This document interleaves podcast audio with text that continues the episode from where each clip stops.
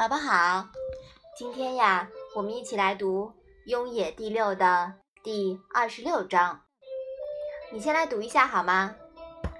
子曰：“君子博学于文，约之以礼，亦可以服判以服。”妈妈，“约”是什么意思呀？这里的“约”呀，一种解释是约束。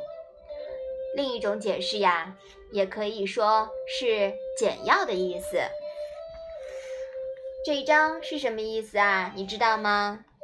孔子说，君子广泛的学习文化，又以礼来约束自己，也就可以不背叛自己的良心了。嗯，好的。前面呀，谈血雨腥风，太沉重。是吧？嗯，前面好几章都在说孟之反不伐战役和田齐代姜的历史故事。现在呀，我们还是坐而论道吧。博学于文，约之以礼之后，再行之以义，那就合乎人了。好，你把这一章再复习一下吧。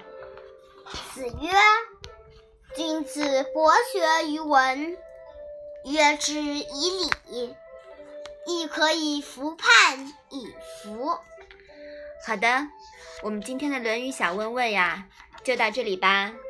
谢谢妈妈。